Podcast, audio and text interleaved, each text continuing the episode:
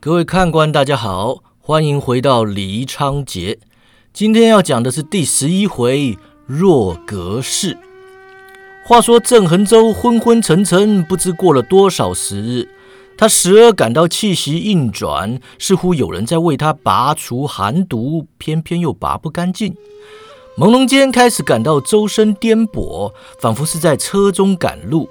后来浑身穴道刺痛，知道是有人在帮他针灸疗伤。随着寒毒渐去，他慢慢恢复神智。一日感到有人扶脊起身，为己喝药。他勉强张开眼睛，依稀看见毛笃信的身影，跟着又昏迷过去。再度苏醒时，神智终于清醒了一些。他睁开双眼，唯感刺痛，于是伸手遮掩。片刻后，才看清楚眼前的景象。他身处一间富丽堂皇的卧房中，躺在温暖舒适的卧床上，身上盖着香喷喷的绣花被。他转头向外，看见小师弟坐在床头椅子上，喜不自胜地瞧着自己。大师兄，谢天谢地，你终于醒了！毛笃信激动地说。口渴吗？我去给你倒杯茶。他这么一问啊，郑恒洲立刻感到口干舌燥，于是点了点头。毛笃信手忙脚乱地跑去茶几倒茶呀，跟着急急忙忙地跑回来为郑恒洲喝茶。喝完之后，郑恒洲脑袋更为清醒，沿着床头坐起，问道：“这里是哪儿？”声音沙哑难听啊，连他自己几乎都认不出来了。毛笃信答道。顺天府莺燕楼，郑恒洲愣了愣啊，心想：怎么会跑到莺燕楼这远近驰名的烟花之地来呢？迷惘了片刻，想起顺天府三字啊，这才大吃一惊，忙道：怎么会来到顺天府了？我我昏迷多久了？三个月啊！啊！郑恒洲怕听错了，又问说：多久？三个月啊！毛笃信说了。武昌府英雄大会已经是三个月前的事情了。郑恒洲张口结舌，不知所对啊。过了好一会功夫，他才问道：“说怎么会啊？你中了魏忠贤两记裴元掌，本来已经回天乏术了，咱们花了好大的功夫，这才把你救回来的。”毛笃信又去倒了杯茶，拿给郑恒洲端着，问道：“大师兄，当晚之事你记得多少？”郑恒洲回想，我记得在树林中让魏忠贤打倒，跟着我听见，听见当日的情景一幕幕涌现啊！他突然之间头皮发麻，战声问道：“师傅和二师弟呢？”毛笃信低着头回答：“我第二天赶回去，孤帆庄已经让东厂放火烧了。之后几经打听，江湖上没人听说师傅他们的下落。我想。”师傅和二师兄多半已经……师兄弟两人相对默然。郑恒洲初闻噩耗，悲痛难抑，终于哭出声来啊！毛笃信哀悼已久，忍住伤心，安慰大师兄。过了一会儿，郑恒洲撩起棉被擦拭泪痕，问道：“丐帮范帮主可有逃过东厂魔爪？”范帮主当日率众突围，后来在凤阳府和我们接上头。他对大师兄十分看重啊，当日过了很多真气给师兄续命。要不是他，师兄只怕撑不到这里。毛笃信道：“四大门派的掌门啊，当日也都成功突围。然而大部分与会帮派啊，死伤惨重啊。武昌府一场武林大会，江湖上就只少了半数帮派。”郑恒洲愤愤不平啊！与会四五百人，竟然没有人回来知会我们。毛笃信摇头：“魏忠贤部署周密啊，都是等到武林中人离开埋伏地点后，才从后方展开伏击。那妙空方丈和天恒子呢？他们杀了曹文兴，逃出地道，最后死在神机营的火枪之下了。”郑恒洲闭上双眼，心下恻然，悲叹道。至少他们杀了曹文兴。是啊，两人再度沉默片刻。郑恒洲喝了口茶，凝望茶杯，问道：“那天后来怎么了呢？”那天我俩遭魏忠贤击倒，魏忠贤正要上前取你性命，突然间树上跳下一名少女，叫了声“郑大哥”，扑倒在大师兄身上。郑恒洲啊的一声说道：“原来真的是客姑娘啊！会叫他郑大哥的年轻女子，除了柯晚清之外，再无第二人了。他当日昏倒前依稀听见柯晚清的声音，直到是迷迷糊糊听错了。”这时知道真有其事啊，心中顿时五味杂陈。他想，柯姑娘为什么要救我？难道她自觉对不起我，是以一直跟在我的身边？魏忠贤说他没有将降龙神掌图谱交回去，莫非他良心未泯？还是说客姑娘是对我？毛笃信道：“原来那位姑娘姓客呀。”魏忠贤管她叫婉贞。郑恒洲听见“婉贞”二字啊。登时想起此女毒蝎心肠、混入丐帮之事，他开口想要骂她几句啊，但是话到嘴中说出口的却是：“你说她扑到的我身上，可让魏忠贤打伤了。”魏忠贤内外功俱增化尽啊，功力收放自如，本来是不该打伤客姑娘的。我想他必定是伤在师傅和二师兄的手上啊，这才会功力不纯，收招不及，将客姑娘打得吐血了。毛笃心道：“当时魏忠贤手足无措呀，瞧模样是当真急了，直说：‘婉贞，婉贞，你这是做什么呢？’客姑娘含泪道。”义父，女儿不孝，求你放了郑大哥。魏忠贤见他嘴角渗血呀，急得伏在你们两人身边，说道：“万正，快起来，义父帮你疗伤。”客姑娘抱着大师兄不肯起来啊，只说：“义父，求你放了郑大哥。”魏忠贤坐倒在地，老态毕露啊，瞧着那客姑娘抱着你的模样，一时说不出话来。大师兄啊，这位客姑娘对你可真是有情有义呀！郑恒洲脑中空荡荡的，只说：“不，我我们没有，我们不是。”然而，没有怎样，不是什么，他偏偏又说不上来。魏忠贤道：“婉贞，这人是侵犯啊，杀害东厂军官，又在孤帆庄密谋反叛，你。”你怎么能为这种人求情啊？客姑娘说：“义父，郑大哥是女儿的好朋友，你让女儿行走江湖，若是没交上几个好朋友，江湖路又怎么走得下去呢？要说杀害东厂军官，东林书院一役，女儿可也没少杀了呀。”我和郑大哥相处之日虽然不长，但却是一起出生入死的，实在是过命的交情。义父若要杀他，先把女儿杀了吧。魏忠贤张口结舌，问道：“婉贞，你你该不会对这小子？”客姑娘瞧瞧你，又瞧瞧魏忠贤，只说女儿不孝，便没再说下去啊。瞧那模样，是默认了。郑恒洲惊道：“他默认了。”魏忠贤勃然大怒啊，说道：“你跟我回去！”客姑娘十分倔强啊，摇着头说：“你答应我放了郑大哥。”魏忠贤气到浑身发抖，声色俱厉：“此人学过降龙神掌，我今日放了他，日后后患无穷。我真义父待你不薄啊！难道你要为了此人，竟然忘恩负义，连义父都不要了吗？”客姑娘眼泪直流，说道：“义父，爹爹，女儿在京里过得不快活，你也不是不知道。我把降龙神掌交给你，你就当就当没有我这个女儿吧。想那魏忠贤一子一女满天下呀，对这位客姑娘却是情有独钟。就看他气了半天呢，最后却说要我饶了他，也不是不行。”只是你得跟我回去，答应我永远不再见他。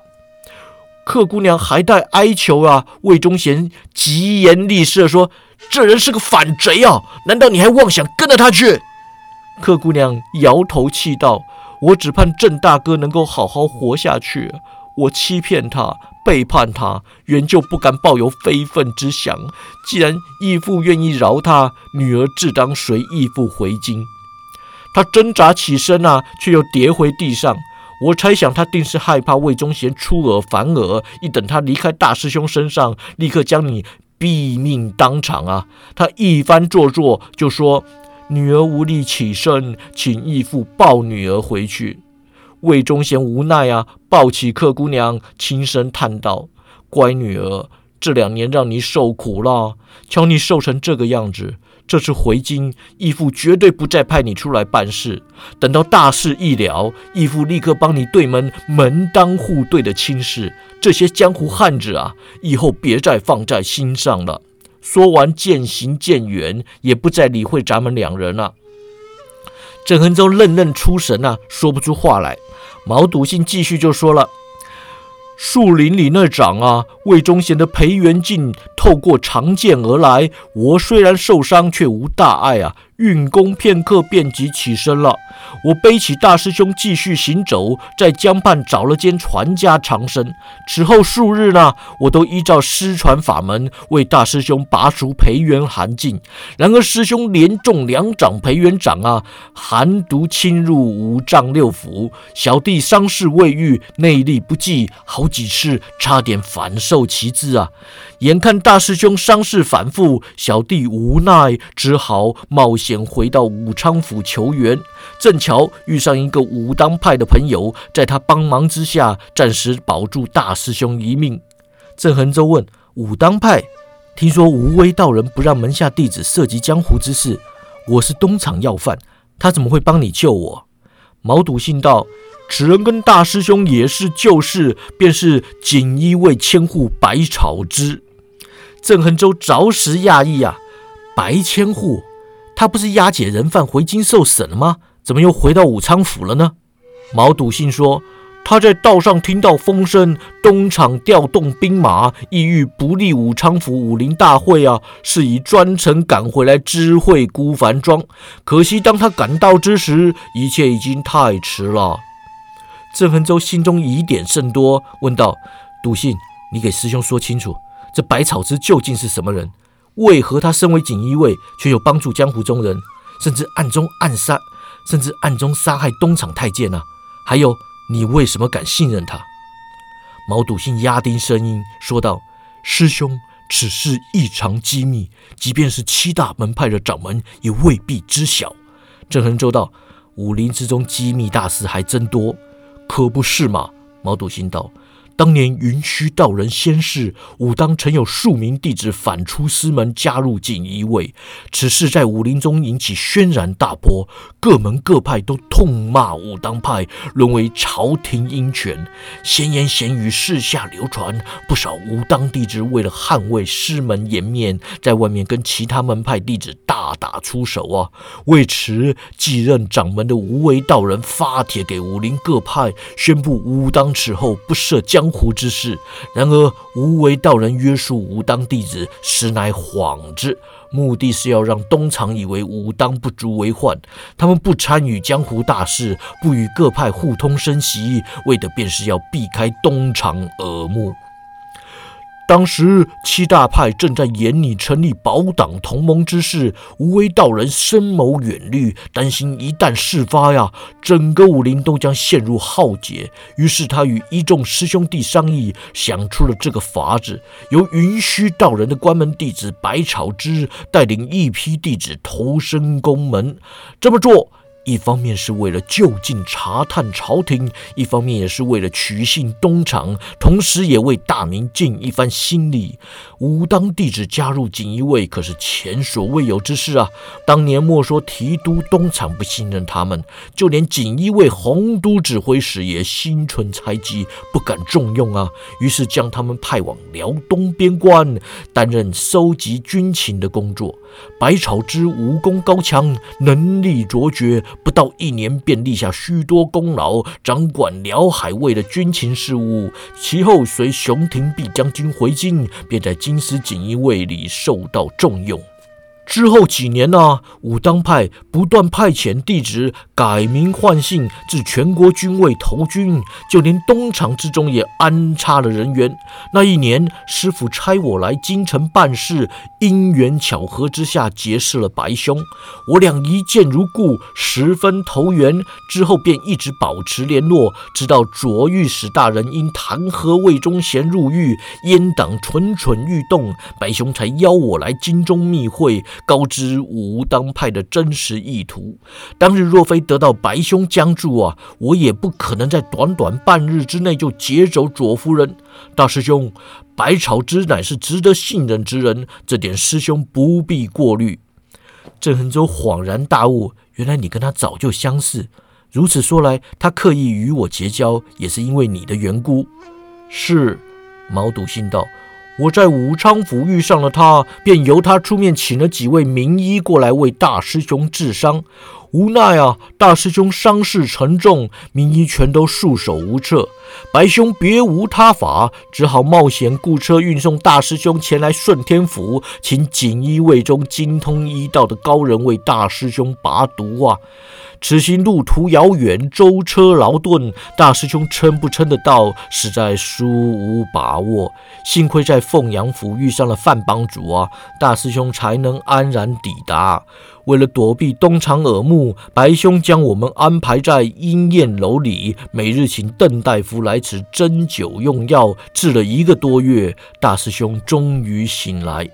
郑恒洲起身下床啊，却感脚下酸麻，竟然无法行走，摔在毛笃信身上。毛笃信扶他坐好，说道：“大师兄不必担心，大夫说过，你在床上躺了这么久，刚下床时会这样的。只要每日多动啊，活络精血，很快就能复原。”当天，郑恒洲便在屋内扶墙练走。到了晚上。百草之带了大夫来看他呀，见他终于苏醒，喜形于色的说：“郑兄终于醒了，这可担心死兄弟了。”郑恒洲连忙谢过救命之恩呐，待大夫针灸用药过后，百草之吩咐在房中摆下酒席，使人一同吃喝。那大夫姓邓啊，原来是京城名医。因为得罪东厂太监，获罪下狱，由百草之所救。其后呢，便一直跟在锦衣卫里办事。他曾数度救治深咒培元神功之人呐，对付培元寒毒已是得心应手。只是郑恒洲身中两掌啊，又整整拖了两个月才落到他的手中啊。要拔除寒毒，着实不易，是以整治了一个多月，才终于救醒他。郑恒洲昏迷三月，毛笃信餐餐喂他吃粥啊，这下嘴馋起来，连进四大碗白饭。百草之待他酒足饭饱，这才问道：“郑兄，接下来有何打算？”郑恒洲放下碗筷，将杯中酒一饮而尽，说道：“找魏忠贤报仇。”百草知道，普天之下想找魏忠贤报仇之人成千上万，郑兄可有计较？郑恒洲摇头。先把手脚练回来，再把功夫练好。我还年轻，他已年老。只要他一日不死，我总有机会报得此仇。那是长远之计，急也急不来。百草知道，眼前局势混乱，东厂到处拿人。魏忠贤虽然答应柯婉贞放过你，但也难保他不会出尔反尔。依我说，郑兄应该暂时离开中原是非之地为上。离开中原上哪去？啊百草之神色诚恳，暂且栖身锦衣卫，同我上辽东办事。郑恒洲没想到他会提出这种要求啊！然而转念一想，百草之处事严谨，思绪周密，他既然这么说，必定有其考量。白兄要上辽东，百草之点头。根据普查泰的口供和毛兄弟的说辞，魏忠贤打算按住后金，攻下山海关。郑恒洲插话道：“你既有人证，难道不能告上朝廷？”普查太还没到京城，就已经让东厂派人杀了。百草知道，就算他没死，如今刑部也已落入阉党手中，光靠一个女真人的说辞，成不了案的。那怎么办？郑恒洲问。除非魏忠贤拿刀架在皇帝脖子上，不然再明确的铁证也动不了他。所以咱们只能见招拆招。既然知道黑龙门在中原图谋不轨，咱们便该想办法不让他们奸计得逞。毛笃信皱眉道：“这样不会太消极了点？”“倒也不会。”百草知道，咱们动不了魏忠贤，但是魏忠贤也不能明着阻止咱们对付后金。只要能够想办法帮助山海关守军除掉努尔哈赤。他十五个儿子必将群起争位，后金阵脚一乱，边疆便可保数年平安。到时候魏忠贤定须改变计划，说不定还会做出鲁莽之举。只要魏忠贤掌不了天下兵权，咱们便有一丝胜算。郑恒洲问：“黑龙们眼下有何奸计呢？”朝廷为了边疆战事，一直在王工厂火药库研制新式守城大炮，不过多年来始终没有进展。去年礼部尚书极力游说，终于让红毛人同意出售红衣大炮给咱们。然而此事遭到黑龙门暗中阻扰，利用台湾问题挑拨红毛人与大明的关系，致使最后交易落空。后来，葡萄牙人听说此事，主动提出交易，至英国舰队购买红衣大炮，转卖给我们。上个月开始。朝廷购买的三十门红衣大炮陆续至天津上岸，此刻全部停在王工厂火药库中。根据兵部规划，其中有二十门炮会留下来戍守京师，剩下十门便运往山海关供守军调度，多半会部署在宁远。他见郑毛二人神情困惑，解释道。红衣大炮的威力及射程都远远超越咱们原有的守门大炮，虽然只有十门，只要运用得宜，说不定便足以扭转战局。郑恒洲与毛笃信互看一眼，神色严肃。郑和洲问道：“黑龙门打算拦截红衣大炮？根据普查泰的说法，魏忠贤会提供黑龙门红衣大炮的运送路线与时辰。”百草之点头道。黑龙门在关内不太可能有足够的实力正面迎击护送大炮的部队，所以我认为他们会采取暗中潜入的方式破坏大炮。我已经向洪都指挥使请命，要亲自带兵运送红衣大炮。王工厂预定于本月底在皇上面前试射红衣大炮。试射完毕后，大炮便立刻开往山海关。之后。我和我的人将会留在袁崇焕将军麾下，重掌关外军情。而这一回，我打算待到努尔哈赤身亡为止。他凝望郑毛两人，神色坚定。我希望此行两位能够与我同去，一来可以避开东厂追捕，二来可以为大明尽心，助我对付黑龙门。郑恒洲沉吟半晌，与毛笃信交换神色，点头说道。白兄此行乃是为了国家社稷，武林同道，黎民苍生出力。我师兄弟二人自当随行同去，尽心效劳。那真是太好了！百草之喜不自禁。我明日就让人赶办公文，七日之内，两位便会成为锦衣卫的同才了。世人当即干了一杯。郑恒洲放下酒杯，看着百草之道：“白兄，此后咱们一同办事，应该没什么需要隐瞒的了吧？”百草之问：“郑兄是想知道我听命于谁？”正是。百草之点了点头，不再隐瞒：“是信王爷。”信王。郑恒洲愣了愣：“信王才十六岁啊！”百草知道，信王虽然年少，但是见识极为明白。他眼看魏忠贤与客氏把持朝政，皇上却始终对他们极度宠信，根本劝无可劝。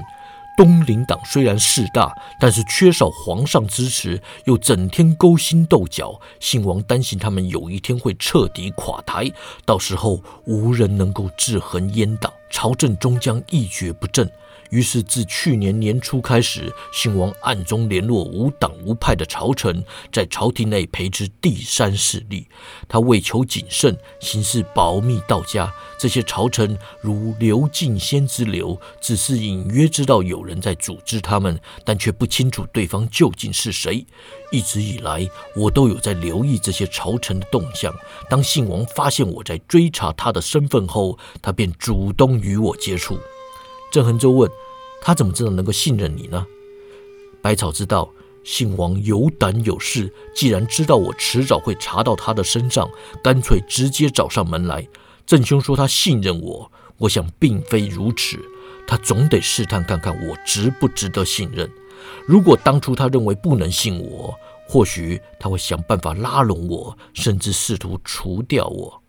总之，他不会放着我不管的。千万不要因为信王年纪小而小觑他。魏忠贤至今没有疑心到他身上，绝对不是没有理由的。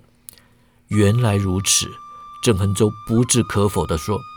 百草之问：“郑兄不信任信王爷？”不，郑恒洲摇头。我只是有感朝廷黑暗，人人自危啊。我们一介武夫，却只能选择要相信谁，无法保证自己相信的人是对的。信王可不可信，还看他日后作为。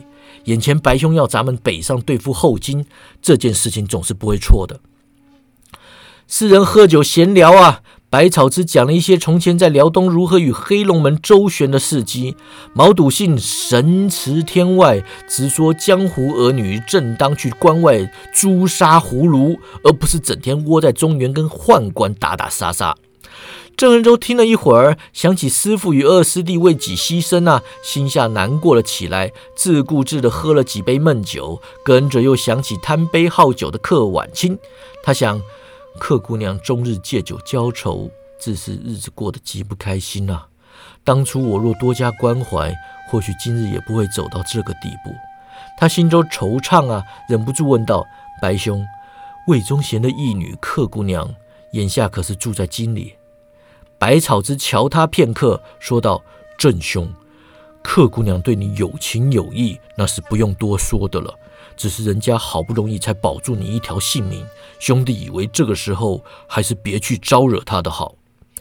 我也不是想要招惹她，只是，只是说了半天呢，他也不知道只是什么。